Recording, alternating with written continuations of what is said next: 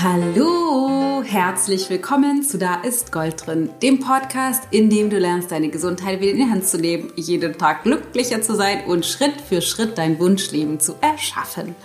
Ich bin die Dana Schwand von Ich Gold und habe heute einen tollen Gast. Und zwar ist das die Katharina Döricht von Tasty Katie oder alias Tasty Katie die das zweite Mal hier bei uns im Da ist Gold drin Podcast ist. Eine ganz liebe Kollegin von mir, ähm, die auch ein ganz tolles Kochbuch geschrieben hat, Modern Ayurveda, die einen tollen Online-Kurs hat, zu dem wir ganz zum Schluss nochmal sprechen und die ähm, einfach für gesunde Ernährung im Alltag steht. Nicht streng ayurvedisch, sondern so ähnlich wie ich das handhabe. Ähm, auch Yoga unterrichtet, also ist ganz dicht an dem dran, was wir so machen. Und sie hat äh, sich überlegt oder die, die, das, was wir alles brauchen für ein gesundes Leben in drei verschiedene Partien strukturiert. Und darüber sprechen wir heute, weil sie früher viel krank war. Du kannst nochmal zurückscannen. Das haben wir in den Shownotes verlinkt zu der ersten Podcast-Folge, die ich mit ihr gemacht habe. Da geht es nämlich vor, an, vor allen Dingen darum, dass sie ähm, ganz viel Verdauungsbeschwerden hatte und ganz dolle krank war, ganz lange und sich über gesunde Ernährung, über Bewegung und über Stressmanagement selbst geheilt hat und einfach jetzt kerngesund ist und ihr Wissen weitergibt. Und darüber spreche ich heute mit ihr in der Folge und es ist total schön, dass du von ihr lernen kannst. Sie hat wirklich ganz pragmatische, tolle Tipps, wie du die Ernährung verändern kannst, wie du die vor allem leicht in den Alltag integrieren kannst, mit ganz konkreten Anleitungen, was du wann kochen kannst, wie du es dir leichter machen kannst, bezogen auf das Thema Ernährung und eben auch Stressmanagement. Was passiert eigentlich in deinem Kopf? Wann sind wir gestresst? Wieso sind wir gestresst? Und was müssen müssen wir tun, um da wieder rauszuwachsen. Ich wünsche dir ganz viel Spaß mit der heutigen Folge, mit dem ganz schönen Gespräch mit der lieben Katharina. Ähm, bevor wir aber reingehen, gibt es eine mini kleine Ankündigung von mir noch. Und zwar haben wir ja im Frühling, nee, gar nicht wahr, im Sommer, äh, vier Made for More Workshops gemacht. Ich habe vier Live-Workshops gemacht, die jeweils drei Stunden gedauert haben zu vier verschiedenen Themen. Glaubenssätze auflösen, vom Kontrollmodus ins Vertrauen finden, die Berufung bzw. meine Super Superkraft finden und wie wir Nähe in Beziehungen herstellen, insbesondere in Partnerschaft. Und diese Workshops sind endlich fertig. Sie sind hübsch zusammengeschnitten und total bereit für dich zum Angucken. Und wir haben viele Leute gehabt, die gefragt haben, die die Workshops verpasst haben, können wir die auch angucken noch, können wir die irgendwo noch kaufen. Und jetzt ist es endlich soweit. Äh, wir haben das alles hübsch gemacht für dich und du kannst sie jetzt kaufen, wenn du magst. Einen davon oder zwei oder drei oder vier, je nachdem, wie das für dich passt. Alle Infos zu den Workshops, das sind dreistündige Live-Workshops mit Live-Coaching, mit Übungen, mit ähm, Meditation mit kurzen Tanzeinheiten. Richtig, richtig toll. Interaktion mit den Teilnehmern. Du kannst ganz, ganz, ganz, ganz viel davon mitnehmen. Alle Infos dazu findest du auf ichgold.de slash made for more minus workshops. Link findest du natürlich auch in den Shownotes. Lohnt sich auf jeden Fall. Die waren sensationell und wir haben schon einige, die die Aufzeichnung nur angeschaut haben und nicht live dabei waren und wahnsinnig viel mitgenommen haben. Also schau da mal rein. Lohnt sich auf jeden Fall. Ist eine tolle Beschäftigung für zwischen den Feiertagen. Aber jetzt lass uns starten mit dem Gespräch mit der lieben Katharina. Let's go.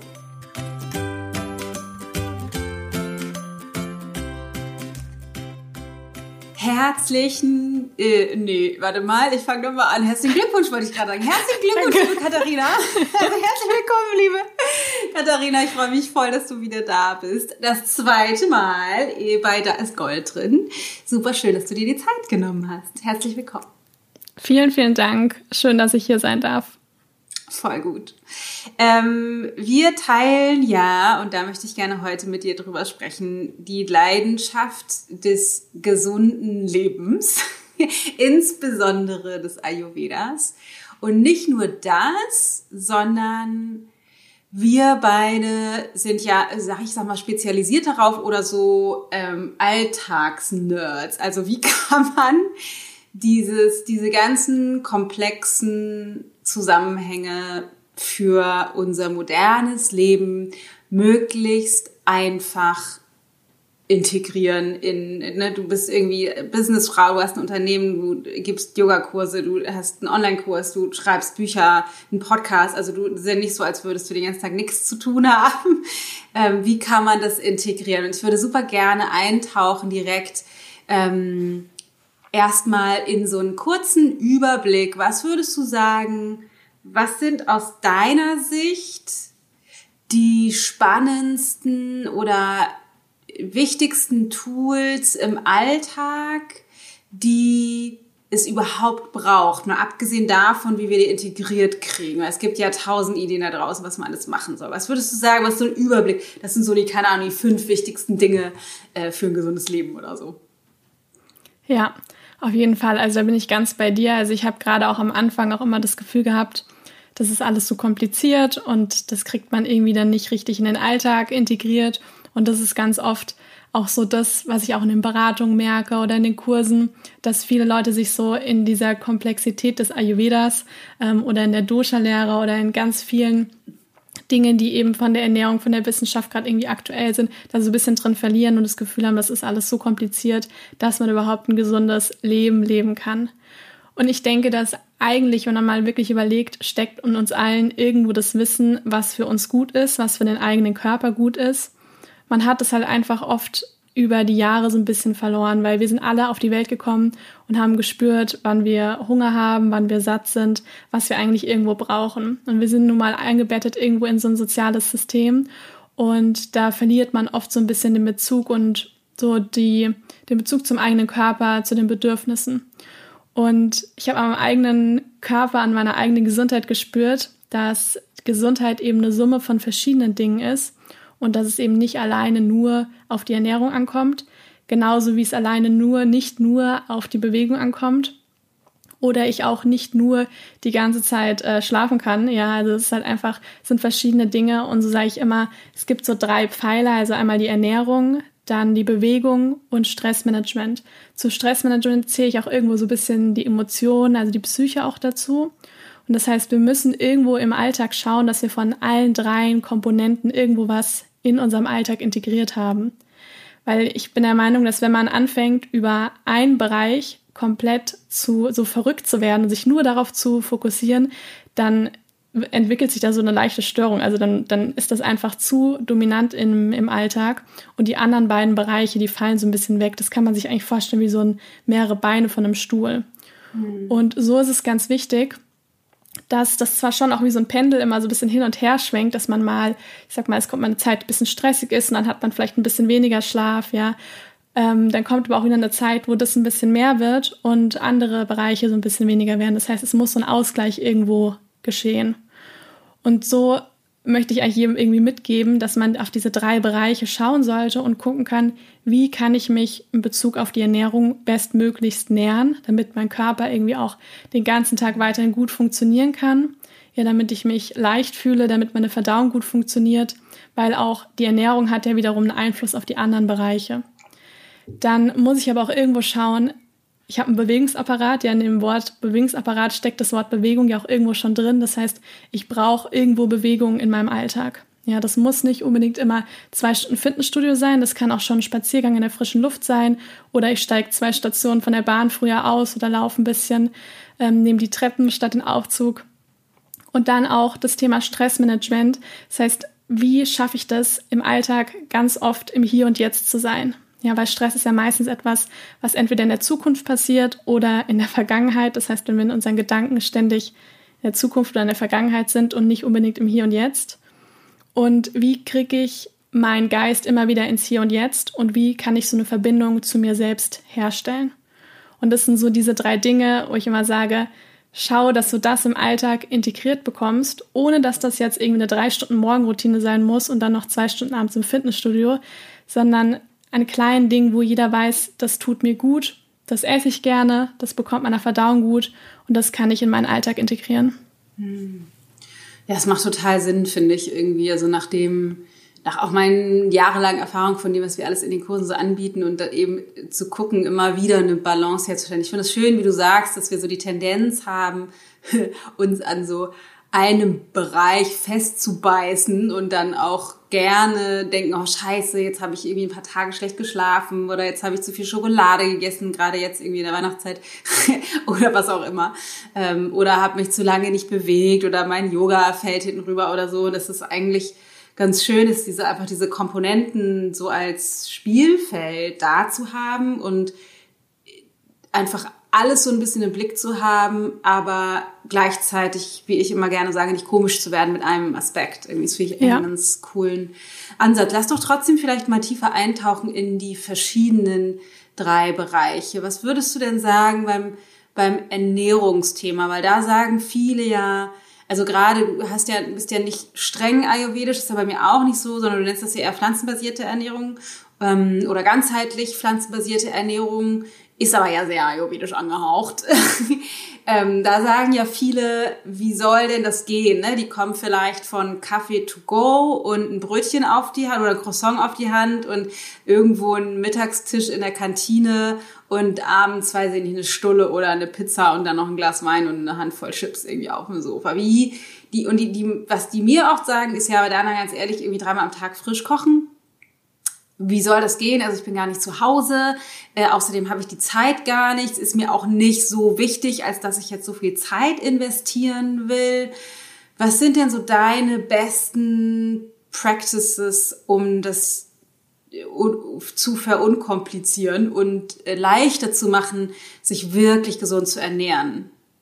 Dauerhaft. Ja. Nicht mal eine Woche, weil ich mich richtig zusammenreiße.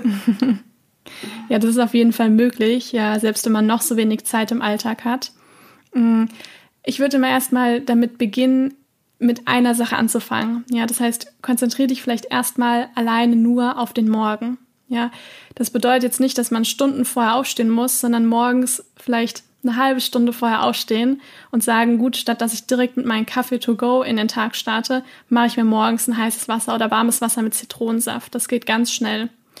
Und danach bereite ich mir ein warmes Frühstück vor. Da muss ich jetzt auch nicht irgendwie groß kochen, sondern es reicht wirklich äh, Haferflocken, ein paar Gewürze, einen geriebenen Apfel, eine Handvoll Walnüsse oder Leinsamen in den Topf zu geben, Wasser oder Pflanzenmilch dazu zu geben und das aufzukochen, kurz köcheln zu lassen. Derzeit mache ich mich irgendwie im Bad fertig und dann nehme ich das, wenn ich jemand bin, der unbedingt immer to go alles haben möchte, dann kann ich mir das in Warmhaltebehälter packen und mit auf die Arbeit nehmen oder unterwegs essen. Ja, also man muss sich da nicht gleich so drin verlieren im Sinne von, ich muss jetzt da mich erstmal eine halbe Stunde hinsetzen und dreimal vorher tief durchatmen. Das ist alles super, wenn man das macht, aber ich würde erstmal wirklich so anfangen, wie kann ich das irgendwie integrieren? Ähm, und versuche wirklich mit kleinen Schritten, mit einer Mahlzeit das erstmal umzustellen, bis das zu einer Routine wird. Ja, ruhig erstmal zwei Wochen sich erstmal nur morgens auf das Frühstück zu konzentrieren. Und auch da kann man immer so ein bisschen schauen, was hat denn gerade Saison? Ja, also was für Obst hat gerade Saison oder wenn ich gerne herzhaft frühstücke, was, Gemü was für Gemüse gibt es denn gerade da? Und das kann ich dann in mein morgendliches Frühstück integrieren. Und wenn derjenige jetzt sagt, also nee, Porridge und so weiter, das klingt mir jetzt alles zu fancy, dann fang mit einem Vollkornbrot an und mach statt der Wurst einen vegetarischen Aufstrich drauf. Ja, irgendein Gemüseaufstrich oder Hummus oder es gibt ja mittlerweile auch so vegane Frischkäse, ja, oder einfach Tomaten und Avocado drauf, toastet das Brot vor. Also versuch so das, was am, dir am nächsten ist, erstmal so zu machen, ohne gleich so alles zu machen zu wollen. Und wenn das funktioniert, und man irgendwann auch merkt, das tut mir ganz gut, dann ist das auch meistens so ein bisschen, dann hat sich so ein kleines Feuer entfacht und dann weiß man, das tut mir gut, ich bekomme Energie davon und ich mache das auch weiter. Und ich bin auch immer ein großer Fan davon, wenn man eben eine gesunde Ernährung in den Alltag integrieren möchte, dass man auch so ein bisschen plant und ein bisschen vorbereitet. Die meisten von uns haben sonntags vielleicht eine Stunde und wenn es nur eine halbe Stunde ist, dann ist es auch super Zeit, kurz etwas vorzubereiten. Ja, da besucht man sich, ich meine, du hast ja ein tolles Kochbuch, ich habe auch ein Kochbuch oder im Internet gibt es so viele kostenlose Rezepte, dass man sagt, ich suche mir da jetzt eine Suppe, ich nehme mir ein Getreide und ich nehme mir vielleicht einen Dip oder irgendwas anderes oder ein Ofengemüse und bereite davor, davon wirklich so die doppelte und dreifache Menge vor, dass ich zumindest irgendwie bis Mittwoch schon mal nicht mich um mein Mittagessen und mein Abendessen kümmern muss, sondern da wirklich gut vorbereitet bin, einen Teil vielleicht auch eingefroren habe und das im Kühlschrank gelagert habe. Das sind alles meistens pflanzenbasierte Sachen, die halten sich auf jeden Fall ein paar Tage im Kühlschrank. Und dann komme ich dann am nächsten Tag vielleicht nach Hause und muss jetzt nicht irgendwie den Lieferdienst oder sowas anrufen, sondern habe was im Kühlschrank, was ich einfach warm machen kann, den Eintopf mm, oder das, den Reis, den vorgekocht mit Gemüse und ich mache noch ein bisschen frische Kräuter dazu, dass ich auch eine um, rohe, frische Komponente dabei habe. Warte mal ganz so, kurz, das heißt, du würdest dann am Wochenende eine große Portion Ofengemüse machen und das dann in den Kühlschrank tun oder einfrieren. Genau, also entweder oder sowas oder so, so One-Pot-Gerichte, ja, also so ein Eintopf von etwas, eine Suppe, ähm, eine Soße mit Nudeln, ja, solche Sachen, die man eben gerne mag, die vielleicht auch die Familie gerne isst. Und davon würde ich dann eben das in den Kühlschrank stellen oder eben auch einen Teil davon einfrieren, dass man eben nicht in diese Situation kommt, dass man abends heimkommt, man hat wirklich gar nichts da, außer die Scheibe ja. Käse im Kühlschrank ähm, und dann immer auch mal was rausholen kann. Ich weiß, streng genommen, Ayurveda sollte man nicht einfrieren und dann Dinge auch immer frisch kochen, aber ich bin dann der Meinung, wenn wir das Bestmöglichste immer nehmen, was uns gerade halt nahe ist, dann haben wir damit viel mehr gewonnen, weil lieber wärme ich den Gemüseeintopf nochmal auf, als dass ich mir die drei Käsepizza bestelle. Also da ist der Gemüseeintopf, der aufgewärmt ist, sicher die bessere Wahl. Ja. Und so immer wieder im Alltag auch nicht zu verkopft dran zu gehen, sondern zu gucken, was ist so das nächstbeste, was ich irgendwie integrieren kann. Und du würdest auch dann zum Beispiel Getreide, keine Ahnung, einen Riesenpott Hirse kochen mhm. und den dann in den Kühlschrank stellen, dass man dir das ja. ja. dann so reicht und dann kannst du ein bisschen was von dem Ofengemüse und dem Hirse zusammen irgendwie genau. in die Pfanne schmeißen und hast das in zwei Minuten warm und dann hast du ein leckeres Gericht. Genau. Und man kann es sich dann sogar noch einfacher machen. Man kann, wenn man jetzt so eine Hirse oder Reis gekocht hat, kann man auch direkt morgens für den Frühstück, fürs Frühstück auch wieder verwenden, indem man da dann auch Obst dazu gibt und oder Rosinen und Gewürze. Mit jetzt weihnachtlichen Lebkuchengewürz schmeckt das auch sehr lecker, dass man ähm, das dann wieder aufkocht und dann kann man das wirklich doppelt und dreifach irgendwie verwenden ohne ständig was frisch kochen zu müssen. Ja. Und dann gibt's ja könnte man unterwegs. Ja so man könnte so Themenwochen machen, ne? Denke mhm. ich jetzt gerade so, das ist jetzt die Hirsewoche. Ja. und was kann ich alles außer Hirse machen? Ich kann die braten, ich kann die mit Birne, ich kann die mit Apfel morgens, ich kann die mit Hafermilch oder mit Wasser oder mit Cashewmus und ich könnte mittags mit keine Ahnung, mit dem einen Gemüse oder mit dem anderen Gemüse braten oder mit dem Ofengemüse oder ich könnte das in, in eine Suppe mit reinschmeißen. Genau. ja, genau. Eine coole Idee. Mhm. Auf jeden Fall. Und dann gibt es natürlich auch noch die Möglichkeit, wenn man jetzt sagt, nee, also ich esse wirklich in der Kantine, auch da immer zu schauen, was ist denn das nächstbeste, was ich hier wählen kann. Ja, es gibt oft in Kantinen nicht nur Sahnesoßen, es gibt oft auch Reis mit einfach gekochtem Gemüse und einer ähm, und vielleicht einer Salatbar, wo ich dann auch so gekochte rote Beete und so Sachen finde. Ja, dass man sich daraus dann etwas zusammenstellen kann, wo man weiß, das kann ich einfach besser verdauen. Ja, also auch da immer schauen, was ist denn das nächstbeste oder ich esse irgendwie auswärts. Das ist natürlich momentan in Corona-Zeiten nicht so, aber auch für die Zukunft. Gibt es denn vielleicht irgendwo ein Gemüsecurry oder ähm, eine Suppe, irgendwas, was ich da auch nehmen kann. Das muss ja nicht dann immer gleich das sein, was so super fettig und äh, schwer verdaulich ist, sondern auch da findet man oft dann Dinge, die das einem so ein bisschen leichter machen und die einem dann besser bekommen und gesünder sind. Und dann haben wir noch die Abendmahlzeit. Jetzt haben wir Frühstück und Mittag. Mhm. Also für das Abendessen kann man das genauso machen. Ja, also es kommt ja auch immer drauf an. Es gibt Menschen, die können abends eher oder wollen abends eher frisch kochen. Ja, dann kann man natürlich abends auch wieder wunderbar frisch kochen. Oder man ist derjenige, der sagt, nee, also wenn ich heimkomme, will ich einfach nur irgendwas essen und mich jetzt nicht mit Kochen beschäftigen. Dann hat man wieder die Möglichkeit, dass man was vorkocht oder dass man sagt, ich koche irgendwie Montag und Mittwoch zu Abend und koche davon dann auch wieder das Doppelte gleich, dass ich dann sage, ich muss nur an zwei Abenden kochen und bereite dann jeweils schon was vor, was ich dann am Dienstag, Donnerstag und Freitag dann auch erst wieder warm machen muss. Und ähm, ja, genau so kann man das machen und dann gut ja. in den Alltag integrieren. Ja, voll gut. Was würdest du denn denjenigen raten, die sagen, so, das kriege ich nämlich oft zu hören, so, ich weiß nicht, nur eine Suppe reicht mir nicht. Oder auch immer nur Gemüse, das kann doch nicht, also ne, wenn man jetzt von, von einer ganz anderen Ernährung kommt, ähm, scheint einem das ja manchmal so ein bisschen utopisch. Oder zumindest ist das was, was ich oft höre. Ähm, hast du dazu noch einen Gedanken? Wie, also so mhm. eine, so eine, wie so für, für so einen Übergang? Man denkt so, Gott, ich muss jetzt ab sofort nur noch Suppe und Gemüse-Eintopf essen. das will ich nicht. Das kann ich auch total verstehen, weil ich wollte auch nicht nur noch Suppe und Gemüse-Eintopf nee. essen mein Leben lang. Also erstmal jetzt bezogen auf der Suppe, das denken immer viele, ich meine so eine wässrige Brühe mit irgendwie so ein paar Gemüsewürfeln drin. Ja, also da gibt's auch einen Unterschied, ob ich jetzt so eine Suppe meine oder ob ich mir jetzt eine mache mit vielleicht ein bisschen Kokosmilch dabei und ähm, top mir die noch mit Kürbiskern und habe auch ein bisschen was zu kauen dabei, ja. Also da gibt's auf jeden Fall nochmal einen Unterschied, ob ich jetzt hier wirklich nur so eine Brühe habt, wovon natürlich irgendwie fast keiner satt wird, ähm, oder ob ich jetzt hier wirklich eine nährende, sättigende Suppe mit auch guten Fetten und so weiter dabei habe. Und dann ist es natürlich auch, ich sag mal in Anführungsstrichen, erlaubt, ähm, dazu, gerade wenn man jemand ist, der vielleicht auch viel Pita-Anteil hat ähm, und gerne auch was zu kauen möchte, dass man sich, ja, entweder, wenn man sich glutenfrei ernährt, ein glutenfreies Brot oder ein Dinkelbrot, ähm, dass man das vielleicht toastet und mit einem, mit einem Hummus oder ein bisschen Avocado oder ein bisschen Nussmus dazu isst. Ja, dass man da auch noch gut yeah. was zu kauen hat. Dass man sich zur Suppe vielleicht auch noch so einen Quinoa-Salat oder Hirsesalat macht. Ja, ähm, auch mit nur noch Gemüse essen. Damit meine ich ja auch nicht nur gekochtes Gemüse und das dann ohne ja. alles, sondern das kann man mit nährenden Ölen eben und Gewürzen, also da will ich auch gut Geschmack reinbringen. Weil ganz oft ist es so, dass wenn wir, wenn wir von dem Essen auch nicht wirklich befriedigt sind, liegt das auch irgendwo daran, dass unser, unser Gaumen, also unser Geschmack nicht genügend hatte, was es irgendwie so spannend gemacht hat. Und wenn ich mit Gewürzen und mit guten Fetten und mit vielleicht noch einer guten Beilage arbeite, sodass ich trotzdem so Abwechslung in mein Essen gebracht habe, dann fühle ich mich danach viel befriedigter, als wenn ich halt tatsächlich nur so blankes Gemüse esse. Ja, auch das ja. kann super lecker schmecken, aber gerade am Anfang für den Übergang ist es halt so ein bisschen hart, sich daran zu mm. gewöhnen. Und ja, man kann mit Gemüse auch so viel machen. Also man kann das füllen, man kann Kürbis füllen mit, mit, mit Reis und mit allen möglichen Dingen. Also man kann da auch wirklich viel, viel drin verarbeiten nochmal.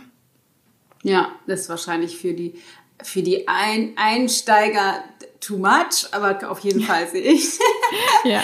sehe ich tatsächlich genauso. Ich hatte gerade noch gedacht, wenn du meinst, so ein Quinoa-Salat dazu, das ist tatsächlich auch was, was ja viele gar nicht so richtig auf dem Schirm haben. Und wenn ich jetzt gerade meine Quinoa-Woche habe und sowieso schon gekochtes Gemüse oder so, ähm, äh, noch im Kühlschrank habe, dass man halt die allermeisten pflanzlichen Dinge ja auch kalt, also beziehungsweise auf Zimmertemperatur total gut essen kann mit ein bisschen, keine Ahnung, Zitrone, Öl und noch eine Handvoll Kräutern drüber, noch eine ja. Prise Salz oder so, ist es halt, ist das dann wie ein gekocht, wir nennen es immer gekochter Salat, mhm. was natürlich auch total cool ist.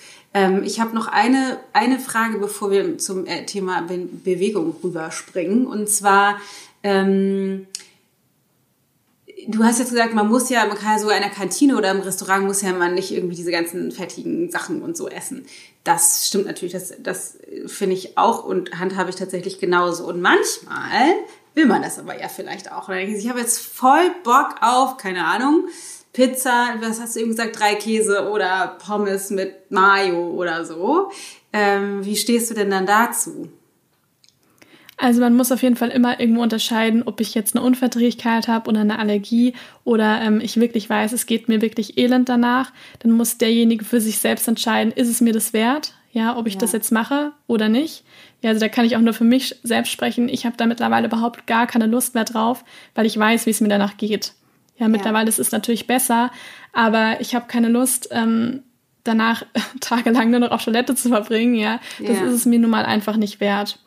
Und so muss das jeder für sich entscheiden. Ist es mir das vielleicht wert, dass ich danach müde bin oder ähm, sage ich, nee, also das ist bei mir jetzt nicht so schlimm und ich genieße das wirklich, ja. Also ich bin immer nicht so ein Fan von diesem Alles- oder Nichts-Prinzip, weil wenn man weiß, man ist so ein bisschen so ein, so ein Typ, der gerne schnell in die Extreme schlägt und sagt, ich ähm, reiß mich jetzt die ganze Zeit zusammen und verbiete mir die ganze Zeit die Dinge und dann kommt halt plötzlich einfach so dieser Mega-GAU, dass man sich dann alles reinstopft. Und das ist immer etwas, was ich auf jeden Fall immer empfehle zu vermeiden. Und wenn man weiß, man gehört eher zu diesen Typen, dass man sich grundsätzlich nichts verbietet, sondern immer so auch weiß, es ist alles in Anführungsstrichen erlaubt und ich kann theoretisch von allem irgendwo was essen, aber ich wähle trotzdem meinen Körper zu nähren und wähle deswegen hauptsächlich die hochwertigen ähm, Lebensmittel, wo ich weiß, die tun mir gut aber ab und zu, wenn ich vielleicht mit Freunden unterwegs bin oder geschäftlich und ich bin im Umfeld, das tut mir gut.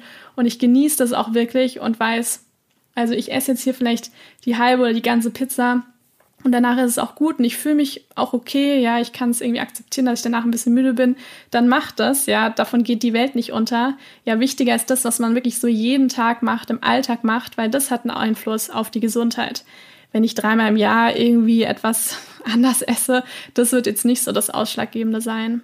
Ja, ja so muss das jeder für sich selbst wissen. Und dann mach, wenn du danach dann, äh, wenn du das gegessen hast, mach wieder da weiter, wo du aufgehört hast. Ja, also man muss ja, ja dann nicht eine ganze Woche lang nur noch äh, Pizza und Milchschnitte und weiß ich nicht was essen, sondern dann hat man am Abend eben mal die Pizza oder die Nudeln mit was auch immer gegessen und dann fängst du am nächsten Morgen wieder an mit deinem heißen Wasser mit, oder mit dem Zitronenwasser und ähm, mit einem Porridge oder warmem Obst oder sowas und macht einfach weiter, wo man aufgehört hat. Ja. Ja, voll schön. Das Einzige, was ich da noch einwerfen würde, wäre, selbst wenn es öfter als dreimal im Jahr ist, vielleicht ja. sowas wie einmal die Woche oder so. Vielleicht muss man nicht die Maßstäbe von dir oder mir nehmen. Dann äh, ist es auch in Ordnung, dass man da irgendwie nicht komisch wird. Gerade am Anfang, wenn das irgendwie an ein, zwei, drei Tagen die Woche irgendwie nochmal anders ist, ist es vollkommen okay. Auf jeden cool. Fall. Ähm, Bewegung. Da ist ja der Schweinehund gerne zu Besuch. Wie, was sind da deine Empfehlungen? Wie kriege ich Bewegung in den Alltag integriert? Welche ist gut für mich? Wie mache ich das?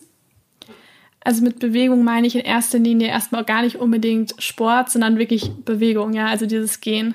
Und sich da erstmal fragen, wie schaffe ich das in meinem Alltag irgendwie dieses Laufen in meinen Tag zu bekommen. Ja, sei das wirklich die Treppe statt den Aufzug, ähm, eine Station mit dem Bus, dann mit der Bahn früher auszusteigen. Ähm, vielleicht wohnt man in der Nähe von irgendeinem Supermarkt und kann ein Stück ähm, zu Fuß gehen. Ja, solche kleinen Dinge und so einfach mehr Bewegung in den Alltag zu integrieren. Weil tatsächlich hat man auch wirklich herausgefunden, dass es gesünder ist für den, Alt für den, für den Körper, wenn ich den ganzen Tag immer wieder ein bisschen Bewegung in meinen Alltag integriere, statt nur noch zu sitzen und dann irgendwie ein, eine Stunde äh, am Abend sich komplett auszupowern, ja, bis zum geht nicht mehr.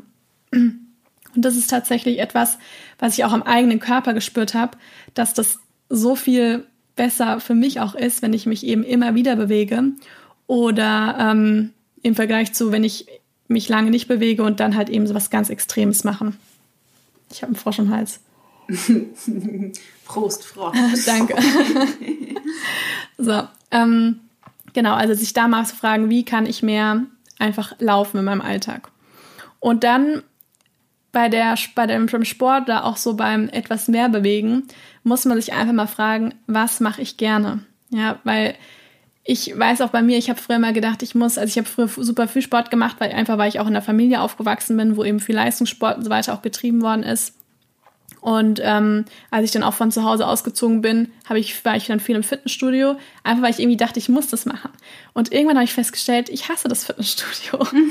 ich mache das überhaupt nicht gerne. Warum mache ich das eigentlich die ganze Zeit? Und habe dann auch mehr mit Yoga und so weiter angefangen. Und seitdem fällt es mir halt super leicht, wirklich genügend mich dann auch dadurch zu bewegen. Und das heißt, frag dich, was für ein Sport oder welche Art von Bewegung machst du wirklich gerne? Weil man muss es gerne machen wollen, damit man es auch langfristig macht. Weil wenn man einfach nur irgendeinem Trend hinterher, hinterher rennt, dann macht man das mal eine kurze Zeit, aber danach ja, merkt man, das macht einem einfach keinen Spaß und raubt einem vielleicht sogar mehr Energie. Und es soll ja etwas sein, was einem auch wirklich Energie gibt. Das heißt, für den einen ist das Yoga, für den anderen sind es Spaziergänge, für den nächsten ist das Joggen. Manche lieben das Fitnessstudio. Ja, es gibt so viele verschiedene Möglichkeiten, ähm, Sport und Bewegung zu integrieren. Und such dir da wirklich das, was du auch richtig, richtig gerne machst und was dir auch Freude bereitet, sodass man es langfristig machen kann. Und gerade der Morgen ist auch immer eine schöne Möglichkeit, wenn es funktioniert, ähm, wirklich in den Tag zu starten und den mit Bewegung auch irgendwo zu starten, sei das die Yogamatte, sei das eine kleine Runde draußen ähm, um den Block, ja, dass man da einfach so ein bisschen mit, mit Schwung und äh, mit Frische so in den Tag startet.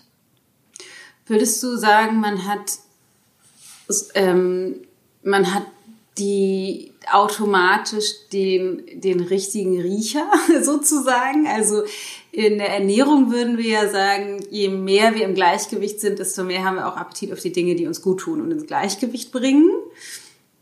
Ähm, nicht, wenn wir von Schokolade und Pizza kommen, aber wenn wir, je stabiler wir sozusagen sind, würdest du sagen, es ist mit Bewegung auch so, wenn du sagst, folge dem, worauf du Lust hast? Also ist es dann auch das, was uns körperlich gleich gut tut? Also ich glaube, erstmal ist es sicher wichtig, dem zu folgen, was man, worauf man Lust hat. Und dann muss man einfach wirklich die Erfahrung machen. Ja, wie fühlt sich mhm. das an, wenn ich das länger mache?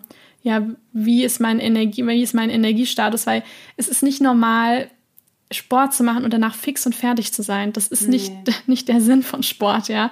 Also, ähm, ich glaube auch gerade für viele Frauen dieses extreme High-Intensity-Training, das ist für viele auch gar nicht so gut, wie viele mal meinen, ja. Und das muss man nicht machen, nur weil das viele machen. Andere lieben das ja und fühlen sich super ähm, energiegeladen danach, dann ist das auch toll. Also da so ein bisschen wirklich ins Spüren zu gehen und sich ein bisschen frei von dem zu machen, was die äh, Gesellschaft sagt, was sein soll, sondern ähm, hin zu dem zu gehen, sich zu fragen, mit was fühle ich mich wirklich gut. Und dann denke ich auch, dass wie das Leben immer auch so ist, ja, das verläuft irgendwie ähm, in Zyklen, ja, wellenförmig und so ist es eben auch abwechslungsreich und es kann sein, dass ich mal in der Zeit sage, oh, also momentan brauche ich wirklich einfach nur ganz viel Ruhe, Yin-Yoga, Spaziergänge an der frischen Luft. Ja, so wie im Ayurveda ja auch sagen, es gibt eben die verschiedenen Zyklen im Jahr und vielleicht zu jeder Jahreszeit, ähm, zu jeder Phase im Leben brauchen wir auch so ein bisschen was anderes. Und dann vielleicht kommt der Frühjahr oder der Sommer und wir sagen, boah, also ich habe einfach das Bedürfnis, mich auszupowern, ähm, rauszugehen, zu joggen, viel Fahrrad zu fahren, ganz viel Sport zu machen. Und dann lasst es eben auch zu, ja, dass das eben auch, dass man da keinem super strengen Plan die ganze Zeit folgen muss, sondern dass das mhm. eben auch wirklich ähm, zyklisch sein kann und dass man da so ein bisschen der eigenen Intuition und dem, dem Gefühl vom eigenen Körper auch folgen kann. Ja, ja, das finde ich tatsächlich einen ganz wichtigen Aspekt. Ähm, wir machen das bei uns in unserem Ich-Projekt, in dem großen Kurs auch, dass wir da tatsächlich auch Jahreszeiten spezifisch genau gucken, was ist das, was ich einfach von der Intensität und von der Absicht halt brauche. Und das finde ich ganz schön, weil ähm, viele ja Sport dann nutzen, um, keine Ahnung, ich will einen flacheren Bauch oder irgendwie definiertere Arme oder keine Ahnung, ähm, keine Ahnung was. Und dann sich, wie du gerade sagtest, irgendeinem so Konzept folgen, wie dass du jahrelang irgendwie ins Fitnessstudio gerannt bist, ohne da irgendwie einig sein zu wollen. Ähm, und dass wir das halt so wie die meisten Menschen, wenn man jetzt auf die Gesellschaft schaut, ja das ganze Jahr über das gleiche essen. Es gibt ja sogar Erdbeeren irgendwie im Winter zu kaufen und mhm. Tomaten das ganze Jahr über. Also dass, dass viele so zwischen Zucchini und Tomate und Pilzen und Nudeln irgendwie hin und her pendeln. Also dass da relativ wenig äh, Variabilität, die die Natur eigentlich vorgibt, enthalten ist. Also in der Ernährung, aber eben auch in der Bewegung. Und jetzt gerade, ich merke das immer extrem, jetzt gerade in der Vata-Jahreszeit, ähm, brauche ich viel mehr, ich würde das wahrscheinlich sowas wie nährende Bewegung nennen. Also mhm. ich brauche manchmal schon auch was, das merke ich, was richtig wärmt, also was Hitze im Körper produziert. Gar nicht so sehr, wie ich das im Frühling kenne, dass ich denke so, oh, ich habe voll Bock jetzt, so ein Hit-Workout, so ich muss mich jetzt richtig doll bewegen, sondern eher so, ich habe Lust, mich jetzt mal irgendwie zu bewegen für die Wärme im Körper, aber dass das halt einfach total individuell ist, für je nachdem, was unser Körper braucht, aber eben auch in, wie du eben sagtest, in diesen Zyklen und da mir zu erlauben, wirklich hinzuspüren, wenn ich merke, pff, eigentlich habe ich irgendwie Bock auf mich ein bisschen hin und her zu rollen auf meiner Yogamatte oder einfach nur mich dick einzumummeln und spazieren zu gehen und kein Hardcore-Training zu machen, dass das nicht gleichbedeutend ist, immer was wir, glaube ich, dann viel denken, wie ich bin zu faul und kriege mich nur Fall. nicht motiviert. So, es ist ja finde ich echt ja, ganz wichtig. Auf jeden Fall. Und was man auch nicht vergessen darf, auch Sport kann ein Stressor sein. Ja, also Sport ja. ist auch Stress für den Körper. Und ähm, für den Körper macht es tatsächlich keinen Unterschied, ob ich die Bahn verpasst habe und da jetzt hinsprinten muss oder ob ich mich halt ähm, durch den Sport total stresse. Ja, also das ist erstmal äh, kein Unterschied, weil die Nebennieren produzieren Stresshormone, schütten äh, Adrenalin und Cortisol aus und das machen die bei jeder Form von Stress. Ja. Und ähm, deswegen ist es auch wichtig, dass auch der Körper auch genügend Regenerationspausen hat und dass man auch wirklich auf die Signale vom Körper auch hört, weil der Körper, der spricht permanent mit einem. Man kann natürlich die ganzen ähm, Symptome oder die ganzen Zeichen irgendwo besser deuten, wie du vorher auch schon mal gesagt hattest, wenn man sich gesund ernährt und eben so ein bisschen diesen, diesen Rhythmen und so weiter folgt, weil man einfach dann diese natürlichen Dinge einfach besser irgendwo auch deuten kann, weil man auch irgendwo sich natürlich auch nah an der Natur dann auch irgendwo äh, dran bewegt. Aber es ist eben so, dass man da auch hinkommen kann, ja, und am Ende des Tages ist das Allerwichtigste, dass man das für sich getan hat. Man muss nicht Sport machen oder man muss sich auch nicht gesund ernähren für irgendjemand anderen. Also man muss damit keinen Gefallen tun, auch wenn man jetzt, jetzt zuhört. Das muss keiner für uns machen, sondern jeder muss das für sich selbst machen. Und jeder hat halt irgendwo auch nur einen Körper.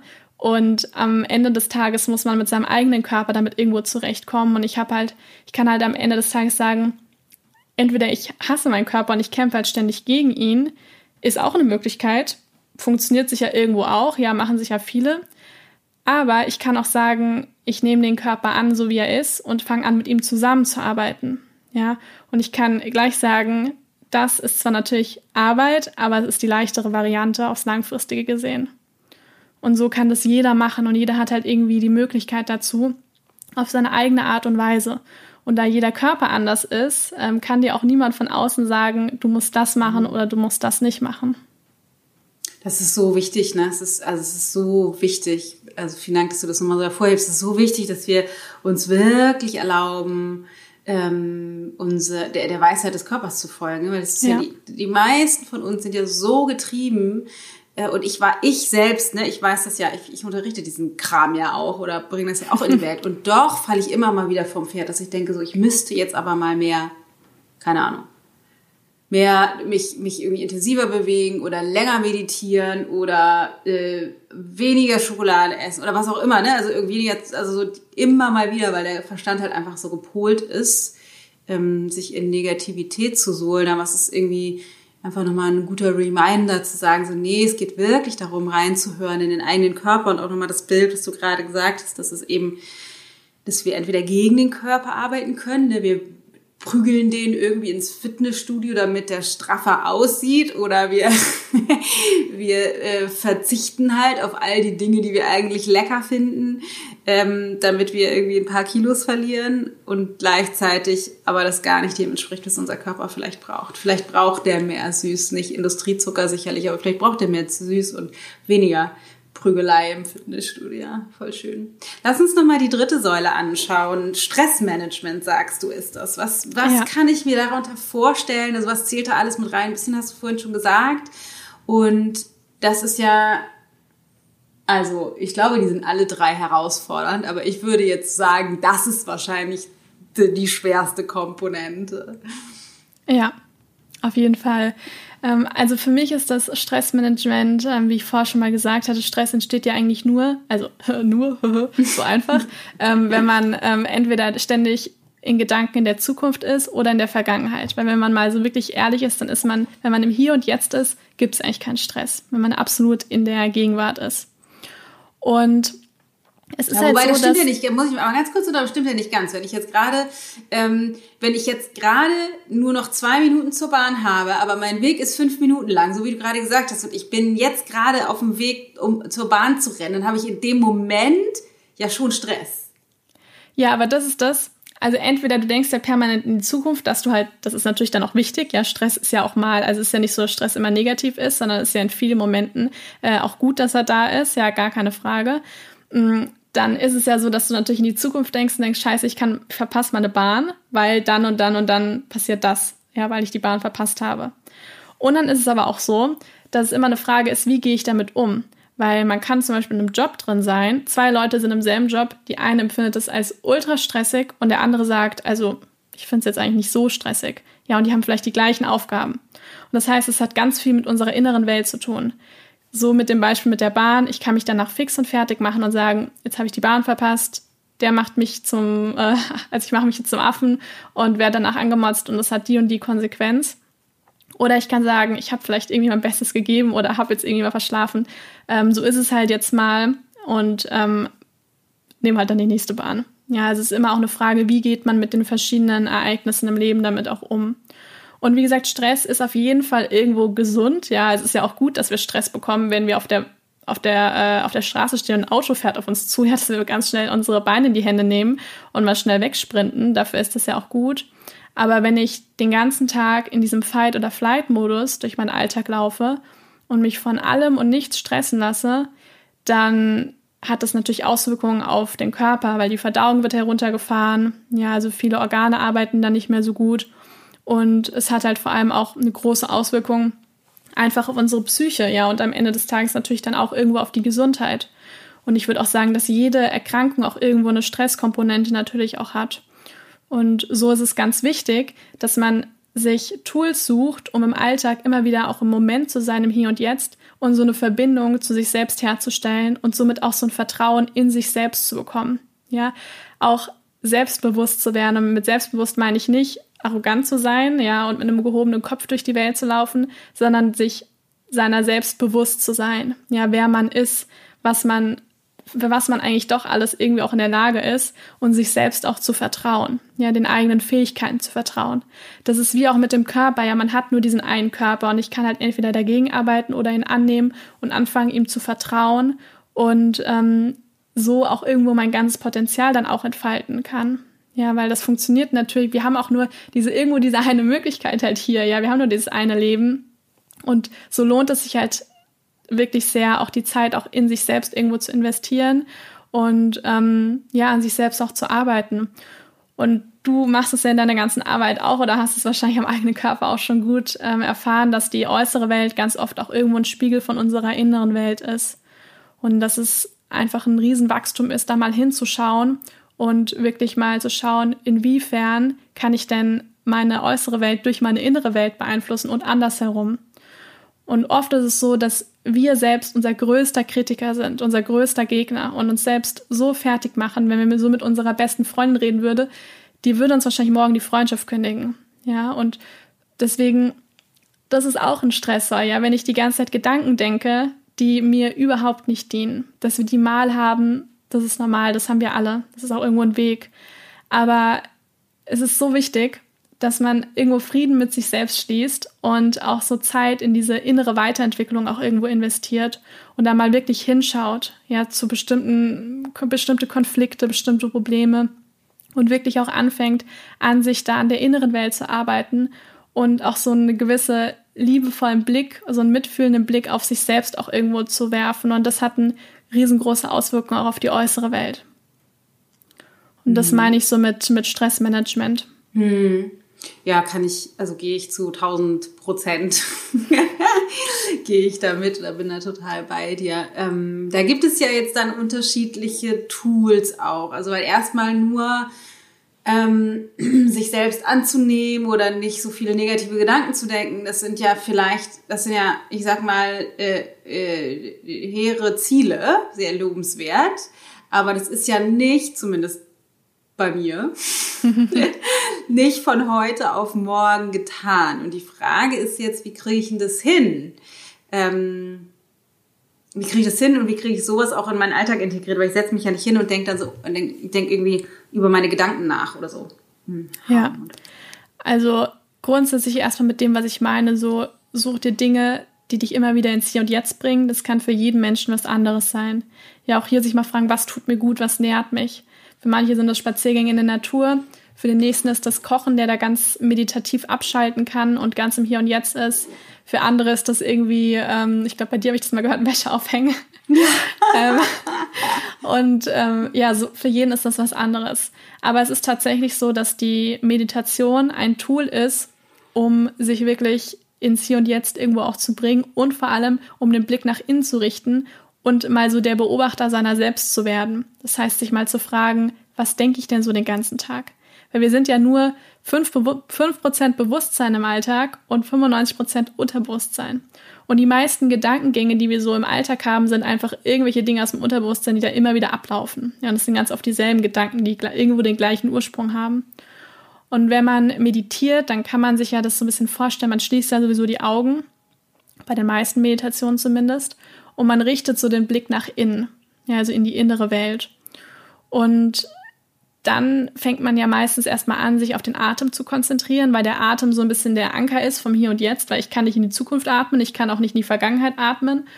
Und allein das ist schon mal erstmal für jemand, der damit anfängt, Aufgabe genug, sich mal eine Zeit lang nur auf den Atem zu konzentrieren. Ja, und da fängt man mit zwei Minuten an. Das muss nicht länger sein. Wenn man jetzt hier zuhört und sagt, das möchte ich gerne mal ausprobieren, mit zwei Minuten anfangen, einfach nur hinsetzen und sich nur auf den Atem zu konzentrieren. Nichts anderes. Einatmen, ausatmen Und manchmal hilft es auch, sich zum Beispiel auch ein Mantra oder eine Intention immer wieder zu sagen. Ja, wenn das auch für den Atem am Anfang so ein bisschen zu schwierig ist, sich nur darauf zu konzentrieren. Und irgendwann kann ich das so ein bisschen ausweiten. Und was in dem Moment irgendwo passiert, ist, was dass ich in Kontakt... könnte ein Mantra oder eine Meditation sein? Hast du da kurz ein Beispiel? Äh, eine Mantra oder... Also es gibt, es gibt jetzt so, ich sag mal so spirituelle Mantren, ähm, weil ich bin ja auch Kundalini-Yoga-Lehrerin. Das heißt, da gibt es zum Beispiel dieses Sat Nam. Ja, das bedeutet mhm. übersetzt, die Wahrheit ist mein Name. Ja, also ich spreche meine eigene Wahrheit. Ja, also da kann man immer das Sat Nam sagen. Ähm, oder man sagt wirklich einfache, ich sag jetzt mal deutsche Sätze, wie ich bin. Ja, einfach nur ich bin. Also ich bin im Hier und Jetzt. Ja, oder es können auch einfach irgendwelche Sätze sein, wo man sagt, dieser Satz fühlt sich für mich jetzt gerade gut an, der gibt mir Kraft und den wiederhole ich immer wieder. Ja, einer, der einen so ein bisschen nährt und der nicht emotional ganz stark aufgeladen ist. Und wenn man sich mal eine Zeit lang wirklich auf den Atem konzentriert hat, dann hat man so eine Möglichkeit, sich so wirklich mit sich selbst zu verbinden. Und der Atem ist irgendwo so die Lebensenergie, durch, die durch uns hindurchfließt, ja, und die sich auch irgendwo ausweiten kann. Und man hat natürlich dann auch noch viele, noch viele mehr Tools, ja, wie dann Atemübungen, ja, Yoga, was dann auch wirklich körperlich ist. Und man kann dann auch die Visualisierung auch mit bei der Meditation mit einbeziehen, dass man sich Dinge dann vorstellt, ja, auch wenn es zum Thema Manifestation dann irgendwo übergeht. Mhm. Oder sich auch wirklich mal überlegt und sich auch wirklich fragt und anfängt zu journalen. Ja, nach der Meditation ist sowas auch immer wunderbar, sich halt einfach ein, es kann ein Blog sein oder ein kleines Heftchen und sich mal zu fragen, was denke ich denn so den ganzen Tag über mich? Wie sehe ich meinen Körper? Wie nehme ich den wahr? Und mal sich wirklich ernsthaft zu fragen, was davon ist denn eigentlich wahr? Ja, oder was habe ich mir einfach nur irgendwie die ganze Zeit eingeredet und bin dann irgendwie darauf konditioniert worden? Und da mal wirklich hinzuschauen ja, und nicht immer wegzuschauen, mhm. sondern sich mal wirklich zu fragen, was denke ich denn den ganzen Tag über meinen Körper? Weil oft denkt man so, ja, ich denke ja nicht so viel über meinen Körper, aber sich mal wirklich zu fragen, was denke ich da? Und ist das wirklich, entspricht es der Wahrheit? Und das mal zu reflektieren, ja. Oder dann auch so Spiegelübungen mal zu machen und sich selbst, weil so viele Menschen können sich selbst nicht in die Augen schauen. Ja, sich selbst wirklich mal auch in die Augen zu schauen und sich zu fragen, wer schaut mir da irgendwo in die Augen? Und ähm, da wirklich immer wieder so einen Kontakt zu sich selbst herzustellen, weil das schafft so ein, so ein tiefes Vertrauen in sich selbst. Und wenn man das mal im Leben gewonnen hat, das ist so viel wert. Also das ist kein Geld der Welt äh, wert, dieses Vertrauen ähm, in sich selbst daherzustellen. Ja, du hast eben gesagt, wir haben 5%, sind 5% bewusst und 95% unterbewusst. Wenn jetzt aber doch 95% unterbewusst sind, wie viel Chance habe ich denn dann durch Reflexion, durch Journaling, durch Meditation, Yoga, was auch immer, ähm, was zu verändern? Also arbeite ich dann sozusagen damit, die fünf, die fünf Prozent zu optimieren oder habe ich dadurch dann Zugang auch zu der, zu den 95 Prozent? Weil wenn, wenn jetzt die 95 Prozent, keine Ahnung, durch eine traumatische Kindheit oder was auch immer, einfach nur richtig ätzende Scheißgedanken sind, vielleicht mir noch nicht mal bewusst sind, ähm, habe ich, hab ich da denn auch einen Zugriff drauf oder werden die mich bis an mein Lebensende in, in meinem Wahnsinn halten? Ja, also ähm, ich denke, dass man da auf jeden Fall was machen kann. Ja, ähm, aber was hier ganz, ganz ausschlaggebend ist, ist ähnlich wie bei der Ernährung, ich kann nicht einmal im Jahr Gemüse essen und erhoffen, dass ich mhm. äh, davon dann irgendwie eine perfekte Verdauung bekomme, sondern ich muss das zur Routine machen. Ja, so ist das auch mit den Gedanken, weil man hat das auch, also man ist sowohl der Verdauungsapparat als auch unser Geist ist eigentlich nur ein großer Muskel. Ja, und diesen Muskel kann man trainieren und den kann man in alle Richtungen trainieren. Also ich habe mir ja auch irgendwo eine ganze Zeit antrainiert, ständig zu denken, oh, das habe ich das schon wieder nicht hinbekommen, bin ich blöd, bin ich bescheuert und so weiter. Das heißt, das habe ich mir ja auch antrainiert. Es ist natürlich immer nicht so einfach, sich Dinge dann wieder wegzutrainieren, aber es ist möglich. Ja, das heißt nicht, dass es unmöglich ist.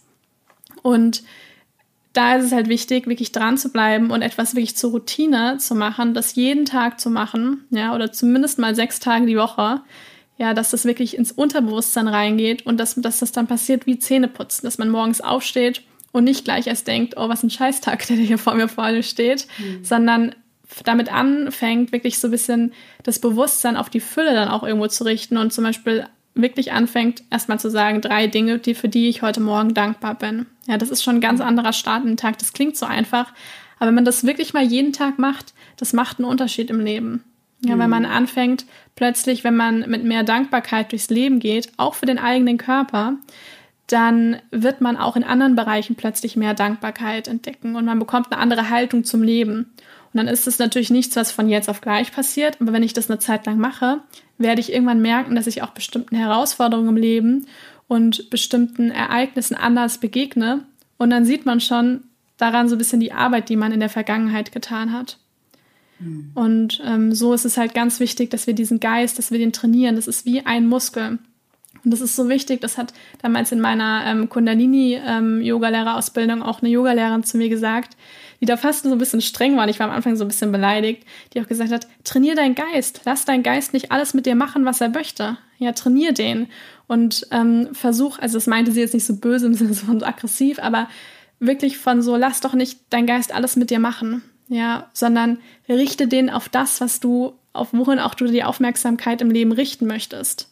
Hm. Ja, und versuch nicht die ganze Zeit Opfer von deinem Geist zu sein, sondern gib deinem Geist auch irgendwo das Futter, von dem du auch irgendwo mehr im Leben haben möchtest.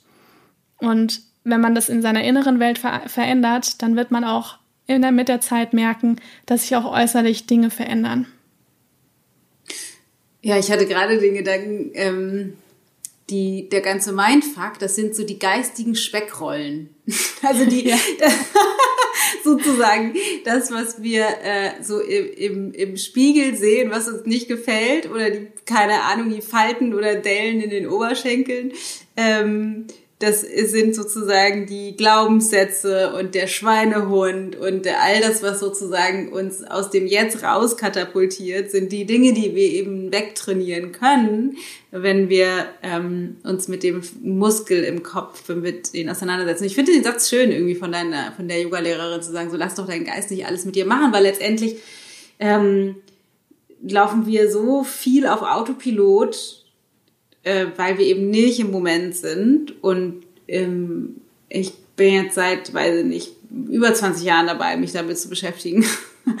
und ähm, bin vielleicht äh, an einem richtig guten Tag 15 Prozent der Zeit. Ein bisschen bewusster als sonst. also es ist ähm, man braucht da vielleicht dann irgendwie auch nicht sofort eine Erleuchtung erwarten und gleichzeitig machen schon die 15 Prozent einen gigantischen Unterschied in meinem Leben. Auf Deswegen finde ich es total wichtig, ganz, ganz schön, was du sagst. Und ich finde es auch eine coole Zusammenfassung zu sagen, es gibt irgendwie die Ernährung und es gibt die Bewegung und es gibt das Stressmanagement, das finde ich irgendwie auch cool als Überbegriff für alles, was da sozusagen drunter fällt. Das ist ja auch das ganze Thema Spiritualität, weil das, das was wir jetzt besprochen haben, ist ja sehr formal. Mhm. Also im Sinne von bring den Verstand in den Moment und hör auf, dass der alles von dir macht und trainiere dein Unterbewusstheit oder lass es nicht, bring da mehr Bewusstheit rein. Da brauchen wir ja an nichts zu glauben, da brauchen wir ja nicht, wir das zwar kurz manifestieren, das ist, das geht dann sozusagen schon einen Schritt weiter, aber man braucht noch nicht mal einen Zugang zur Spiritualität, sondern man kann es einfach sagen, so ja, du müsstest halt einfach deinen Kopf ein bisschen trainieren, du müsstest deinen Körper ein bisschen trainieren und äh, müsstest dich ein bisschen gesünder ernähren und dann, dann läuft's irgendwie schon. Finde ich einen coolen, ähm, coolen Ansatz auch, um, um so die Türen zu öffnen für Menschen, die auch sagen so, Alter, jetzt bleib mir weg mit dem Universum oder diesen ganzen ESO-Schwierig-Kram, finde ich ähm, total schön. Und man kann das ja bei dir jetzt neuerdings auch nicht nur in deinen Kochbüchern im Blog und äh, YouTube, äh, Yoga-Videos, du hast ja unfassbar viel, sondern auch in einem Online-Kurs lernen. Ja. Magst du dazu noch mal ganz kurz was ähm, sagen. Er ist ja natürlich gesund und ist der auch so aufgebaut? Also lerne ich sozusagen alle drei Komponenten oder ist es nur Thema Ernährung? Ja, also sage ich gerne was zu. Ich habe nämlich immer jahrelang gedacht, ich kann keinen Online-Kurs machen, weil ich muss die Leute individuell beraten, weil jeder Mensch ist ganz anders und das funktioniert so nicht. Und ich kann ja. nicht nur auf die Ernährung schauen, weil es gibt noch die anderen Bereiche und so weiter. Und ich habe halt an meiner eigenen Gesundheit gemerkt, es ist nicht nur die Ernährung wichtig, sondern es kommen eben noch viele andere Komponenten dazu. Ja. Und deswegen hatte ich dann irgendwann die Idee, einen Kurs zu machen, der wirklich alles umfasst. Also der sowohl eine gesunde Ernährung integriert, aber wirklich nicht nur im Sinne von, dass man ein paar Rezepte bekommt, sondern dass man wirklich einen Ernährungsplan für die ganze Woche bekommt, dass man eine Einkaufsliste bekommt, dass man ähm, die ganzen Rezepte äh, bekommt und dass man auch wirklich so lernt, eine gesunde, alltagstaugliche Ernährung in den Alltag zu integrieren. Und ist dann es auch denn dann dieses aber Vorkochen. individuell? Also machst du eine individuelle Beratung sozusagen? Also kriegt jeder seinen individuellen Ernährungsplan? Nee, es gibt einen Ernährungsplan für alle, aber es gibt so Optionen zum Wählen. Zum Beispiel, ob ich ein herzhaftes Frühstück möchte oder ein süßes Frühstück möchte. Ja, also Und, alle äh, Rezepte sind auch die. Konsti Entschuldigung, sind die Konstitutionstypen, das ich höre die Frage nämlich schon. Deswegen stelle ich sie jetzt. Ähm, sind die da berücksichtigt? Also ich sag mal, es ist kein reiner Ayurveda-Kurs, aber er ist nach den ayurvedischen Prinzipien aufgebaut. Ja. Ja. So ist ähm, diese sind die ayurvedischen Prinzipien berücksichtigt, wie dass das Obst und Gemüse viel ähm, saisonal ist. Ja. Ähm, die ganzen Rezepte sind äh, vegan, glutenfrei, ohne industriellen Zucker. Man hat natürlich die Option, da auch mal eine tierische Komponente mit reinzubringen, wenn man das gerne Ja. möchte. Das ist gar kein Problem. Aber es geht auch wirklich vor allem auch darum, weil das ja auch so ein bisschen meine äh, Vergangenheit ist, auch eine, auch die Darmflora gut aufzubauen. Ähm, das heißt, dass man wirklich auch eine gesunde Verdauung gut aufbaut über die Ernährung, ja, dass man ähm, über Ballaststoffe und so weiter eben die Darmflora gut aufbauen kann. Und weil die Verdauung ist natürlich einfach super zentral, das weiß man ja auch im Ayurveda, dass das Akne da einfach eine sehr große Rolle spielt und dass das super, super wichtig gleich ist. Verdauungsfeuer für alle, die Genau. äh, nicht verstehen, was sie gerade gesagt hat. Genau, dass eben die Verdauung, die Darmgesundheit dann eine sehr, sehr große Rolle spielt Ja. und Auswirkungen eben auf auch die anderen Bereiche hat, auf das tägliche Wohlbefinden. Das und heißt, da, man kriegt von dir dann einen Ernährungsplan, den ich mir individualisieren kann, mit den Rezepten und eine Einkaufsliste über für wie viele Wochen? für vier Wochen. Ja, cool. Ja, und da sind eben, ist das auch so berücksichtigt, dass man nicht dreimal täglich frisch kochen muss, dass man zwar trotzdem eine abwechslungsreiche Ernährung hat, aber dass man dieses Prinzip von Meal Prep, also dass man Dinge vorbereitet, dass die auch da schon mit integriert sind, auch in dem Ernährungsplan. Und ähm, genau, das funktioniert eigentlich sehr, sehr gut. Genau. Und dann gibt's eben noch die anderen Bereiche. Das heißt, von ähm, Montag bis Freitag findet jeden Morgen eine 15-minütige Meditation statt. Wenn man sagt, Live? dass Nee, das habe ich ähm, bewusst nicht live gemacht, weil einfach viele Leute sagen, sie können nicht jeden Montag um äh, 7 Uhr, sondern das Ja. kann man dann ähm, individuell anpassen, wenn man Schicht, im Schichtdienst arbeitet oder sagt, funktioniert morgens einfach nicht, dann kann man das auch am Abend machen oder dann, wenn es einem gut passt, ungefähr 15 bis 20 Minuten, um da wirklich diesen Kontakt mit sich selbst herzustellen und wirklich auch sich mal zu fragen, was denke ich denn den ganzen Tag und welches, welches Bewusstsein habe ich denn auch meinem Körper gegenüber. Bei mir folgen aufgrund halt irgendwo meiner eigenen Geschichte auch viele Menschen, die sehr krank sind oder die halt chronisch auch Verdauungsbeschwerden haben und so weiter. Und ich weiß selber von mir, dass ich zum Beispiel jahrelang immer gedacht habe, ich bin krank, ich bin schwach und so weiter. Und irgendwann gemerkt habe, dass ich mir das auch irgendwo natürlich ständig auch einrede, ja, dass ich nicht gesund bin und so weiter. Und Gesundheit ist irgendwo auch eine innere Haltung.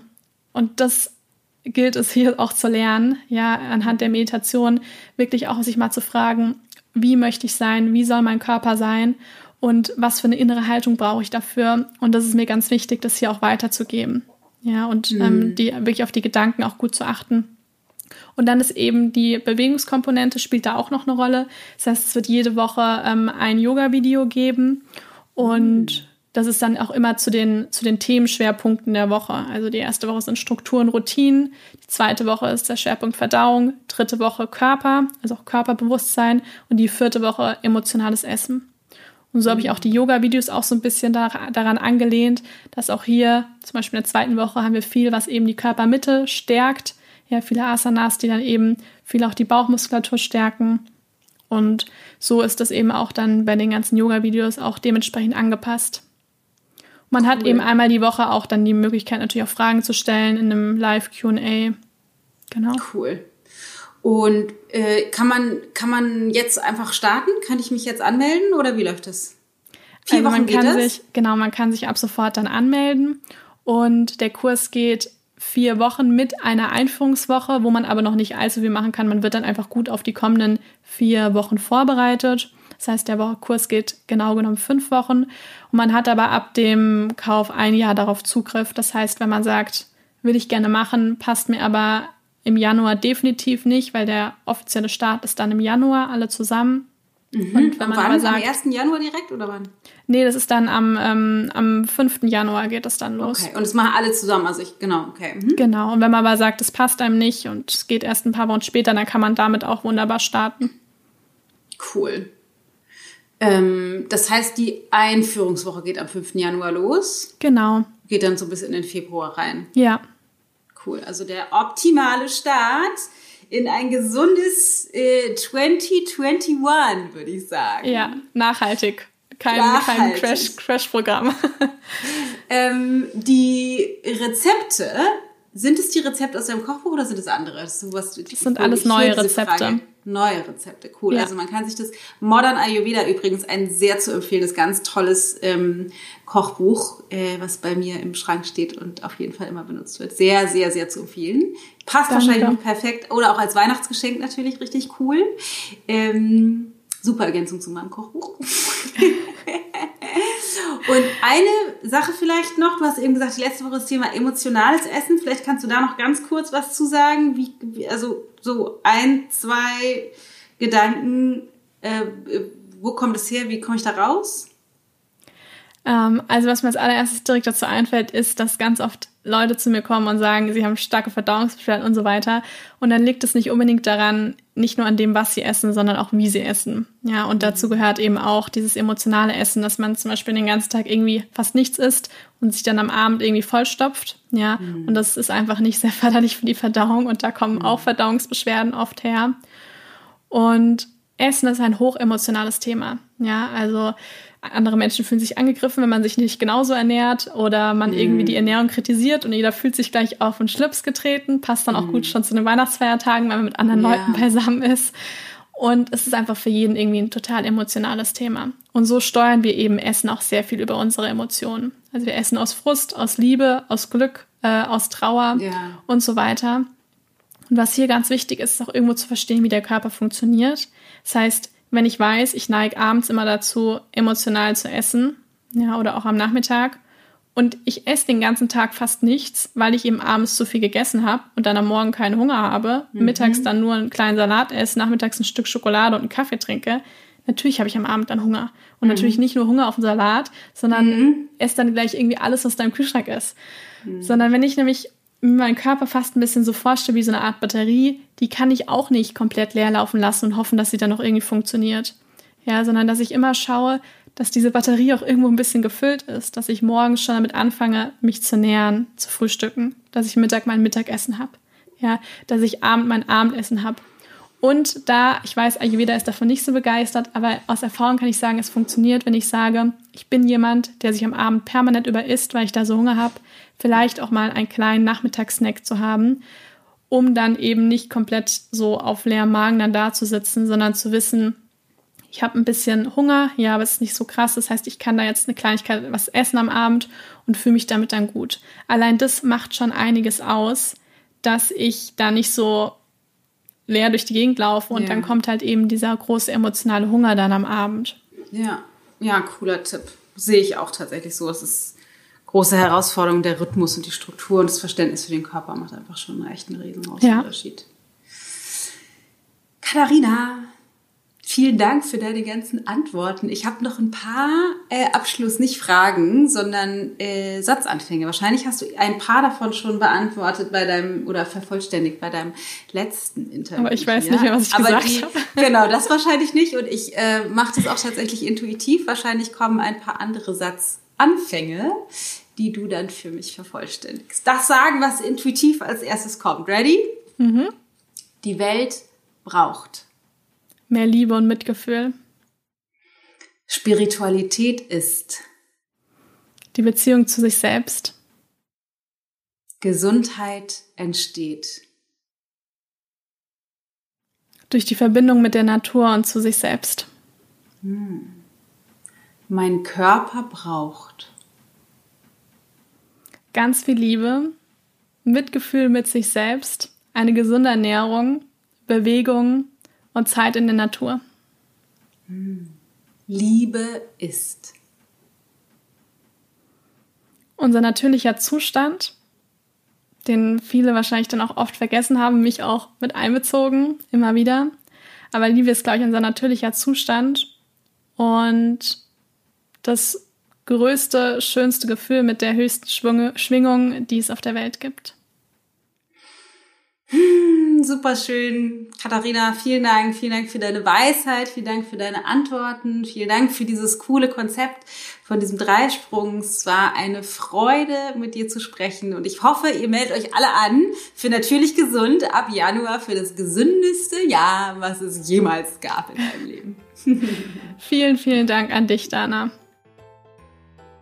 Wow, so viel Information. Ich hoffe sehr, dass du da ganz viel von mitnehmen kannst, dass du vielleicht jetzt schon anfängst zu planen, was es für dich die nächste Woche zu essen gibt, welches Getreide du nimmst, welche Bewegungseinheit, vielleicht mehr spazieren gehen du integrieren kannst oder früher aussteigen kannst von der S-Bahn auf dem Weg zur Arbeit.